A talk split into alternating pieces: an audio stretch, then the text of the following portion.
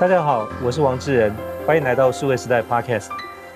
关于区块链跟 DeFi 的这个领域的发展，其实日新月异，不断有新的变化出现。那过去这一年当中，其实在我们的节目也多次有谈到。那当然，许多朋友也关心，就是说那最新的变化究竟现在走到哪一步，以及就是说，可能对我们一般人来讲，除了好奇跟关心，就是如果希望能够参与进来，大概可能有什么样的方式比较快可以去了解。那我们在这期节目里面非常高兴能够请到，就是说台湾目前在区块链这个领域教学的，应该算是第一把交椅哦。那他带出非常多的学生，现在正在区块链这个领域里面创业，或者其实已经是呃相当成功的一些就是工程师。那很高兴呃介绍的是台大资工系的副教授廖诗伟廖老师，廖老师你好。你好，谢谢 John，也跟大家问好，谢谢。是。那廖老师，其实呃，你的背景蛮特殊的，就是说过去其实有蛮长时间在戏谷，那包含之前在 Intel，后来到 Google，那也到 Stanford 有教过书，之后再回来，我记得应该是一四年回到台大，然后一五年就开了跟区块链有关的课程哦。是。那老师这个经历其实是真的蛮特别的，可不可以？我想一开始先请老师大概简单介绍一下自己过去的这个背景。是，呃，我自己是台大毕业，然后到 Stanford 念 PhD。那后来，二零一四年的时候呢，就我们就思考说，应该有一个 Web Two 到 Web 三好的一个转折。那那时候我我就从 Google 退休回到台湾哈，然后那我们二零一四年就开始做开源啊，就是 Open Source。那时候做那个 Gcoin 哈，那那 Gcoin 我我们都是开源无偿。从一点零、二点零、三点零到现在做四点零这样，所以一开始回到台湾就是一直在摸索怎么样能够呃帮助这些年轻人，中间也跌跌撞撞，到后来才呃比较知道说呃智能合约还有呃区块链金融这边是可以帮助台湾的产业的，是。对，那老师，我想你的背景其实很特别，就是说。之前在 Google，其实 Google 是现在也发展非常好的一个公司，也是一个 Web Two 一个很典型的代表。就我们当谈到就是所谓的平台或者集中化的时候，其实像它是呃，我想是一定会提到的一个名字。那当然除了它之外，包括像 Amazon、像 Facebook，其实都是这种属于是集中化，帮用户带来很多的效率。那当然这个也另外一方面就变成可能也会把多数的这个过程当中所产生的一些商业价值。也可能收拢在自己的这个呃手上哦，那所以引起的有很多的一些可能不同的意见。那包含刚才谈到像 Web 三，更多的是把这个现在的这种主导权把它还到用户手上去哦。但是我我比较好奇是说，为什么会从一个 Web two 的公司在 Google 里面其实也做得很好，会想要就是说现在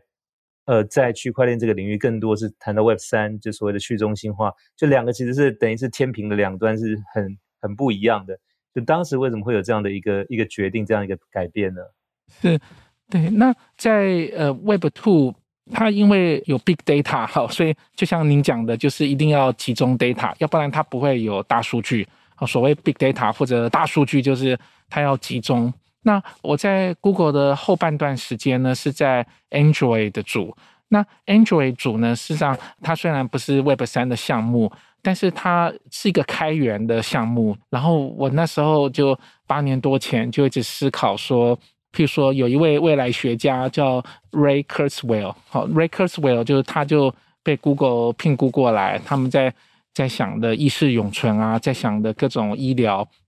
让我慢慢的在八年多前就想到说，这个好像。太有权力的国王呢，都会想要长生不老，好，就是所谓意识永存，哈，就从秦始皇开始都有这些意识永存的想法。那如果呃，我我们都集中在这个七个国王，像 Google、Facebook，还有呃阿里巴巴、腾讯、Amazon，那呃，我我们在台湾地处边陲的台湾，哈，呃，我我我们是不是有一个出路能够？好，也能够有一条路出来。那刚好，呃，我刚好 Google 有位同事，事实上是他跟我讲，就是 Mike，他后来也离开 Google，哈，就是他他跟我讲这些区块链的他的理想，哈，所以我也是，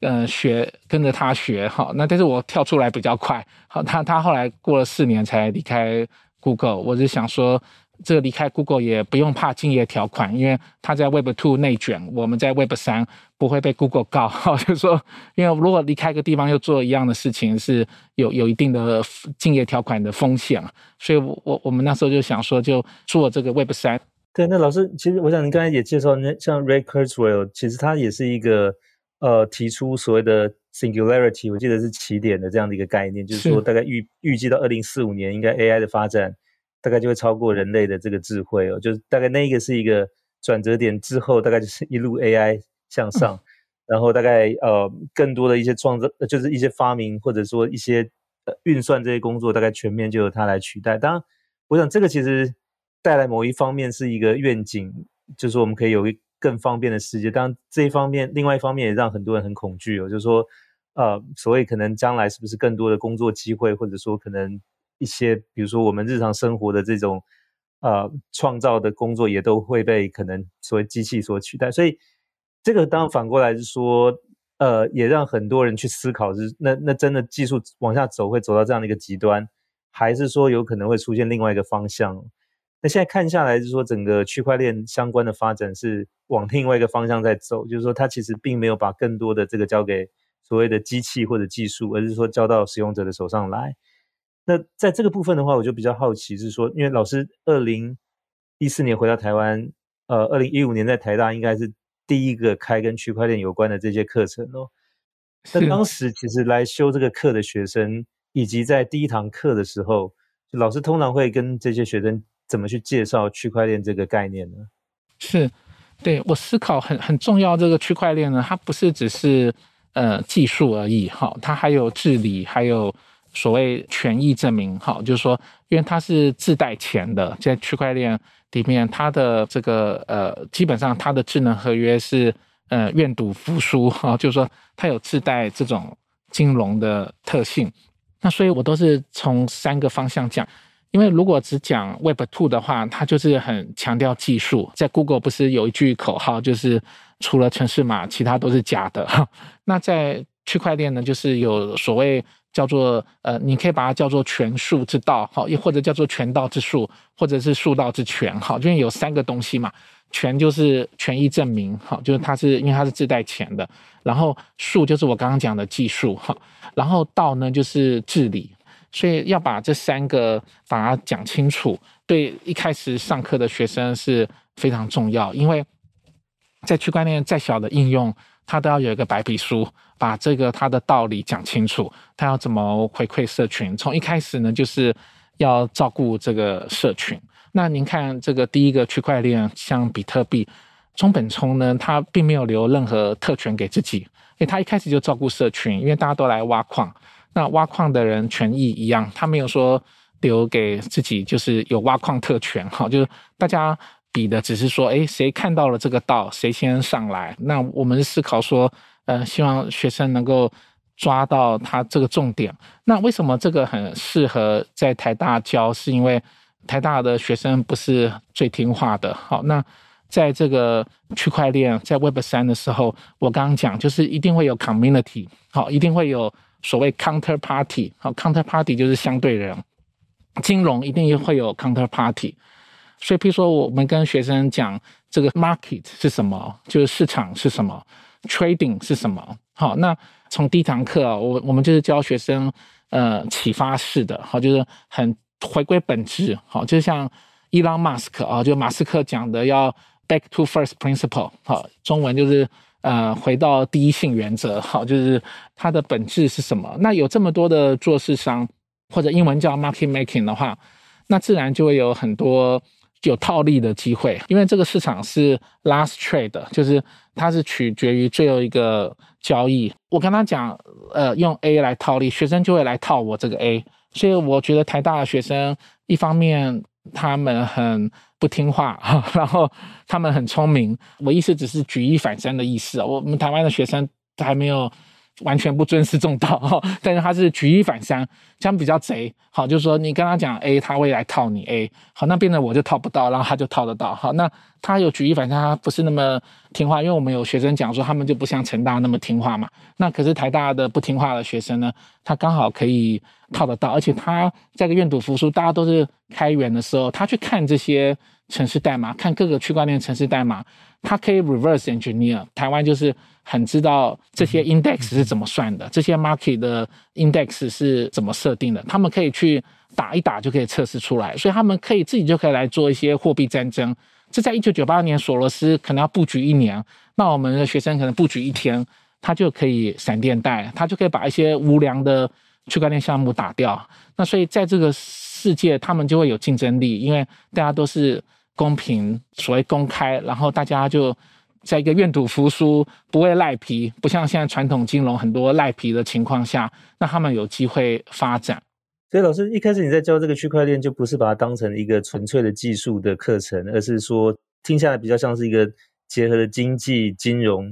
包含是说一些刚才提到像造势、market maker，以及就是说这个部分，甚至加上一些创业学的概念在这里面，就整个课堂上教给学生的。比较像是刚才那一个一系列的这种组合，是因为区块链它实际上属于三个学院，至少哈，就说它不是只是资讯学院，不是只是资工资讯工程而已，它还有跟金融有关，然后也跟社会科学治理有关。好，所以来我们课上的是让很多法律系的学生，还有检察官、监察官的各种人进来，因为我们若不这样教的话。我一开始的经验就发现，一些学生就会走偏了，他的气就很比较短，因为他去骗一波，割韭菜割一波以后，他就消失了，他也不了解说为什么他能够呃赚到这个钱，然后也要告诉他说，就说人生最爽的事情就是，那你赚到钱以后再回馈这个社会，把它捐出来，帮助这些刚刚讲到。AI 造成呃失业的人，我我们实上跟我 Stanford 的指导老师聊，那研究下去实际上是蛮悲观的。我我们在台湾也跟一些金融机构合作，我们也发现说，哎，我我不想就是用 AI 来继续做卡奴制造机，所以我我我一回台湾，从 Google 回来台湾，我真的是抱着赎罪的心，来赶快做区块链。我常常跟学生讲，我们是诺亚方舟，好，我们在。汪洋大海，这 Web Two 这股乱流，好，当然外面很多人他受到各种金融特权的剥削。我们在诺亚方舟上面呢，就我们能够救多少学生上这个诺亚方舟？这个 Web 三哈，这是 Web 三诺亚方舟，我们能够救多少学生上来，我们就会努力去救这些呃年轻人上来。那当然，大家都是就说公平公开，我从来也不会说哎。他上了这个船，我们有任何的好处哈？我从来也不插干股，因为这样才能够跟学生做一辈子的朋友。对，那老师，呃，我知道说这个课虽然在台大开，但是也有一些其他学校的学生，不管是说来旁听，或者说可能也是修这门课，那甚至就是说有一些高中生好像也有兴趣，其实也来了解。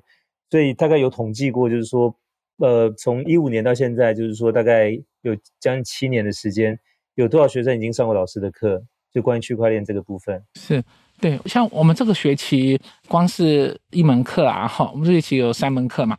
光是一门课的话就有两百五十个人，超过两百五十个人，因为我们那教室上限是在台大普通教室上限是两百五十人，哈，我们是采用一个混合模式，就你也可以到实体，好，然后也可以在线上。我们选的时间，我们呃上课里面有。譬如说，美国在台协会的人来上，有各个业界的人来上，所以我们上课时间是晚上六点以后。好，那在晚上六点以后，最大的教室就是这个教室了，就是我们可以塞进两百五十个人。对对，老师，我比较好奇，说你这个学期开三门课，这各自的名称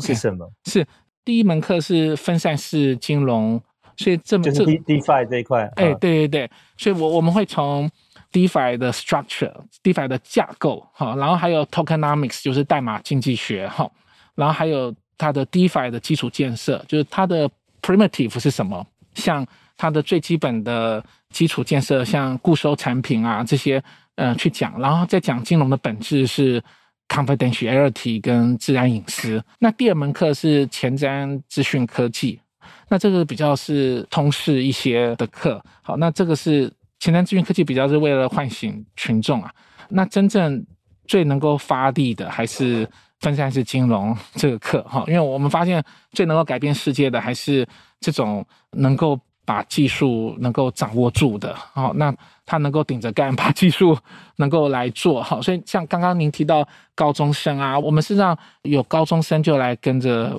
我们实验室，我们已经启发过他，他已经知道基本的市场操作的原则，分散式是什么意思，然后金融的本质是什么。我一每一个学期至少一到两门会比较是自工系为主，好，但其他系也可以来修，但是比较自工系为主，因为真正要能够。像刚刚讲，能够 reverse engineer 哈，就是反主义，就 reverse engineer，把譬如说别人叫逆向工程这一块哦，哦，对对对，就如果能够逆向工程，嗯、因为这个世界是呃，就它叫做 code as low 哈，很多人把它叫做 code is low，但是它不是 is，它实际上是 as 哈，code as low。那这个世界呢是反过来，这世界传统金融是 low as code 哈，就是法律就是规范，它就用法律规范。那我们是反过来。那我们是 code as low，然后大家都可以看到这个 code，看到这个程式码，然后它可以去逆向工程。所以我们发力最成功的一定是区块链的课，还有这学期像分散式金融的课，还有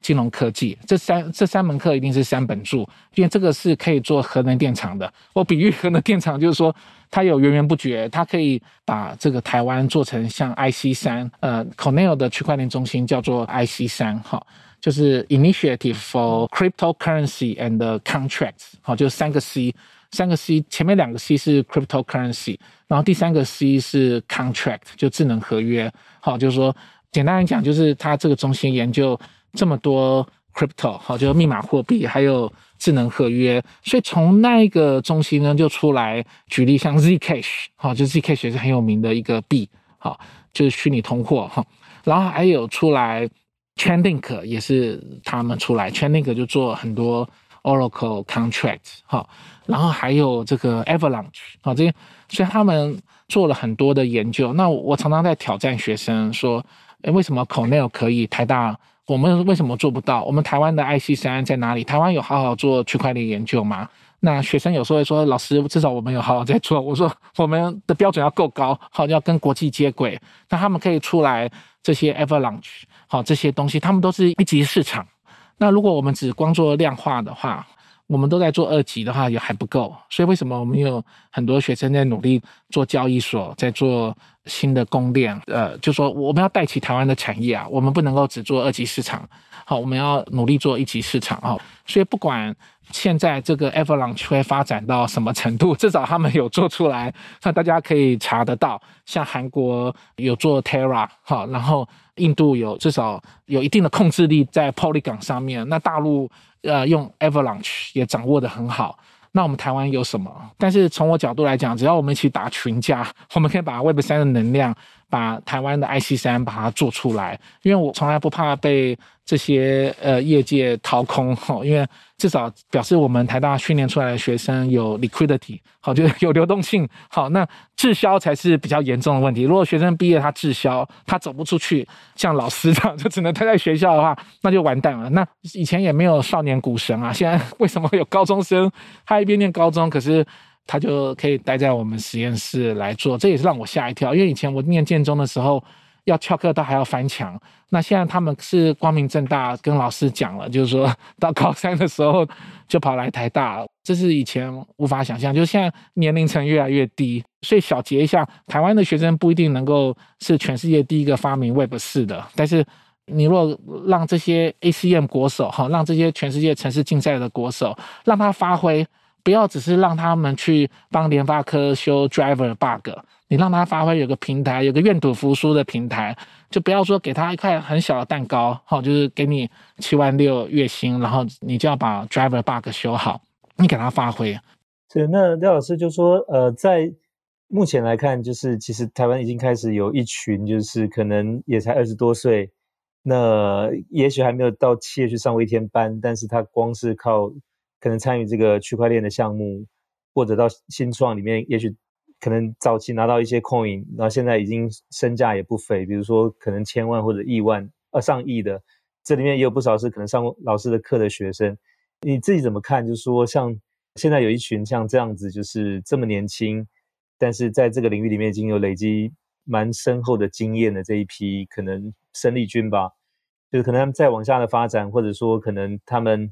可能过去来讲，就是说他也许在台大毕业有一个比较典型的路径等着他去，也许出国深造，或者说可能到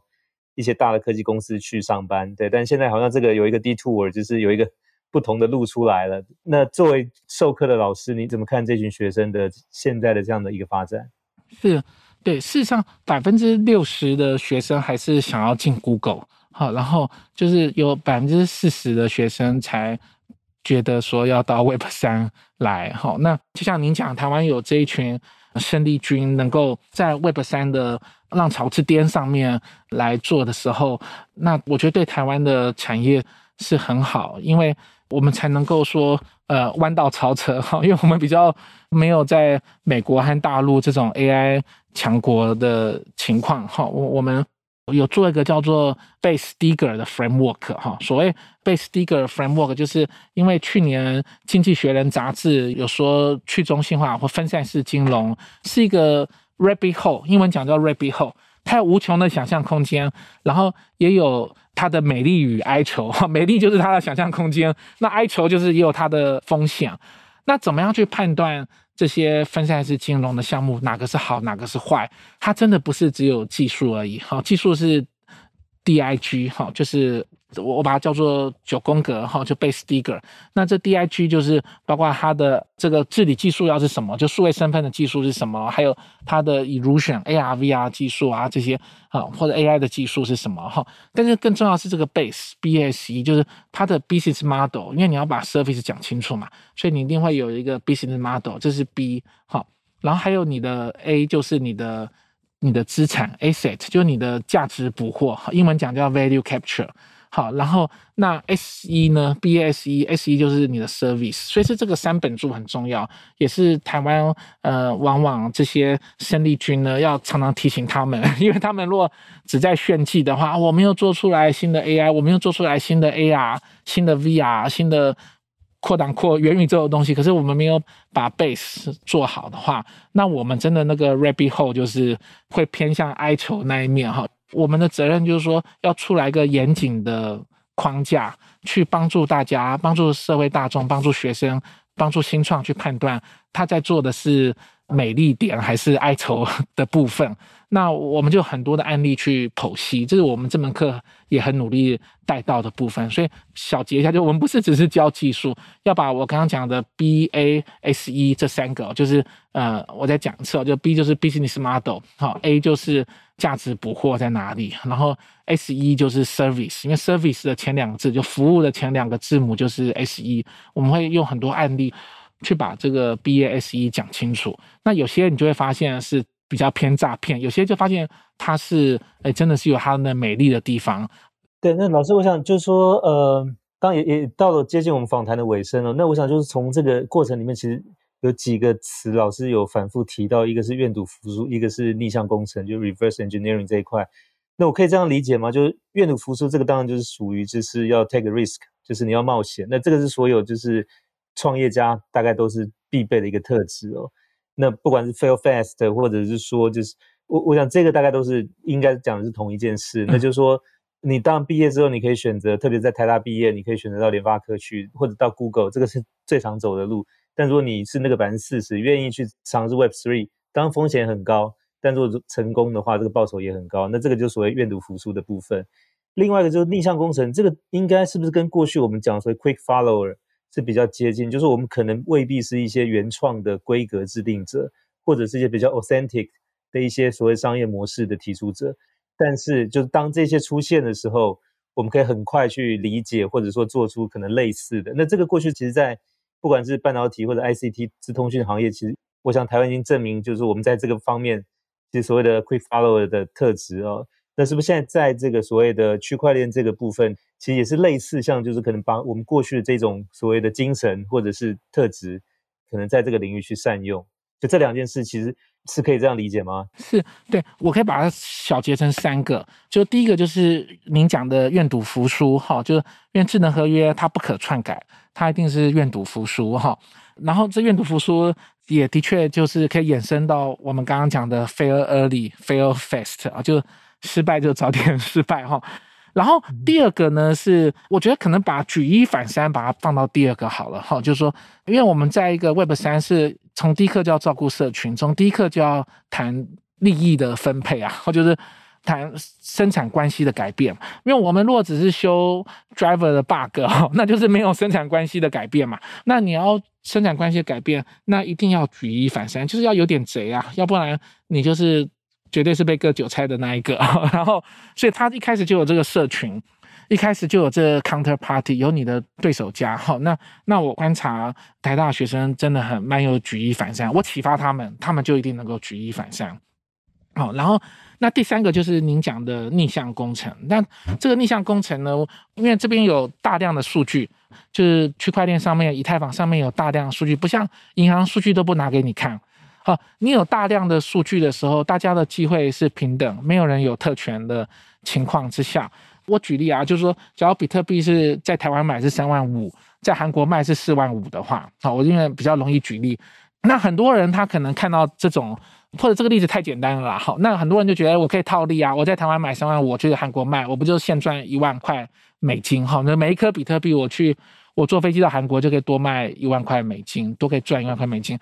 但是这个世上真的是三万五跟四万五吗？就说，如果够聪明的学生，就是比较贼、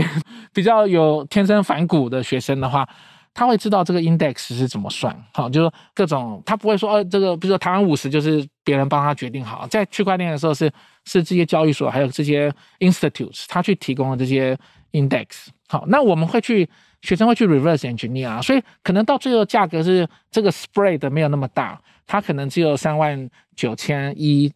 到三万九千一百五十，那可是你如果没有看准这个 market 的话，那你在足仓的时候，你会从三万五开始，可是你可能买不到三万五的啊，你在台湾可能买不到三万五，你可能到四万四也买了，好，因为你想说飞到韩国，明天飞到韩国，你可以用四万五把它卖掉，可是等到这个 spread 会瞬间就把它锁起来了，就有一刻钟的时候，年轻人会把它瞬间锁起来，那只有他套得到，这些 taker。等在那边都没有人跟他 make 好，那所以，所以我只是举很简单的例子。那加上我觉得多讲最后一个小点，是因为我发现台湾的年轻人这一代年轻人都对赚钱哈，就是说，实际上我的学生跟我讲说，他发现这世界上很多人都说他爱钱，可是真正有执行力，能够 真的真的去执行力的。人事上不多，好，这也是我包括我自己，哈，我自己也没有赚到钱，我们没有执行力，好，因为老师没有去投资一些学生的这些项目吗？哦，我们都不敢插干股啊，然后因为我想说可以跟他们做长久的朋友的话，就是最好我不要去，我就让他们发挥，好，然后这些年轻人的被剥夺感很严重，比我们那个时代严重多了，然后他在很被剥夺感的时候呢，他有一股很赚钱的渴望，我有学生。实际上我不是很鼓励，但是我学生他就是会 Web 三某个小地方，他一天就可以花十八个小时在研究，那他一定比我厉害啊！他就看那个小地方，他可以看一天看十八小时，然后另外学生他可能就看看另外地方，可能看十九个小时，可以不睡觉的。那以跟廖老师写硕士论文的时候，他们都会睡觉哈。可是讲到金融的时候，他们是。可以不睡觉，因为讲到钱的时候，他们自己就会去补足很多的知识。那不能小看他们的这种动力，他们的努力去补足各种知识的动力很强，所以他们就会学在同一个时间区间内，他们会学到很多东西。这样。对，那老师，我想最后一个问题想请教，也是很好奇，因为如果有 Web 四的话，嗯，依你现在理解，大概可能简单跟我们介绍它可能会是什么？是。实际上，Web 三最早是 Tim Berners-Lee 是把它想成是 Semantic Web，好，然后然后 Web 四比较是呃这种意识永存 AI 跟区块链的结合到去中心化的情况哈。那我自己的想法是说，现在在 Web 三的风口浪尖上，实际上还有很多地方没有做好，像很快。报告像这个 Chris Dixon 哈，就 X6Z 的 Chris Dixon 就很反对 Jack Dorsey 哈，就 Twitter 的 Jack Dorsey 觉得 Web 三还是这些 VC，因为我们刚刚谈到投资嘛，他还是觉得 Jack Dorsey 还是觉得这些 VC 还是卡在 Web 三的门口赚钱哈。然后我们一直在思考说怎么做好 DMPO，就 Decentralized MPO，像 Wikipedia 它很有公信力，可是它它是 Non-profit 的。好，然后那这样的公信力，这样的治理啊，我是盼望说有一天我们能够能够做到这样。那这边的很多的基础是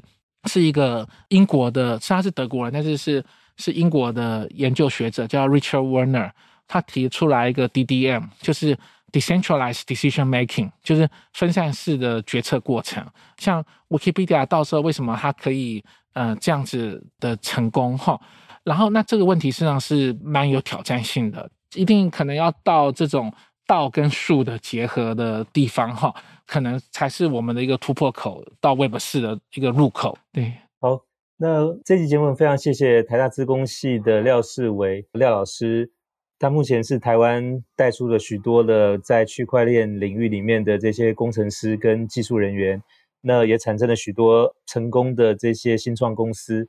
那他的这个教育学生的功力，包含是说本身对于这个技术跟产业的理解，我想其实也帮助了，就是这个行业在台湾其实有机会能够去跟世界接轨，同时往前推进。那非常谢谢廖老师，谢谢谢谢。好，那也谢谢各位听众的收听，希望大家有喜欢这一集的内容，请给我们点赞、转发，也欢迎持续给我们关注。我们下期再会。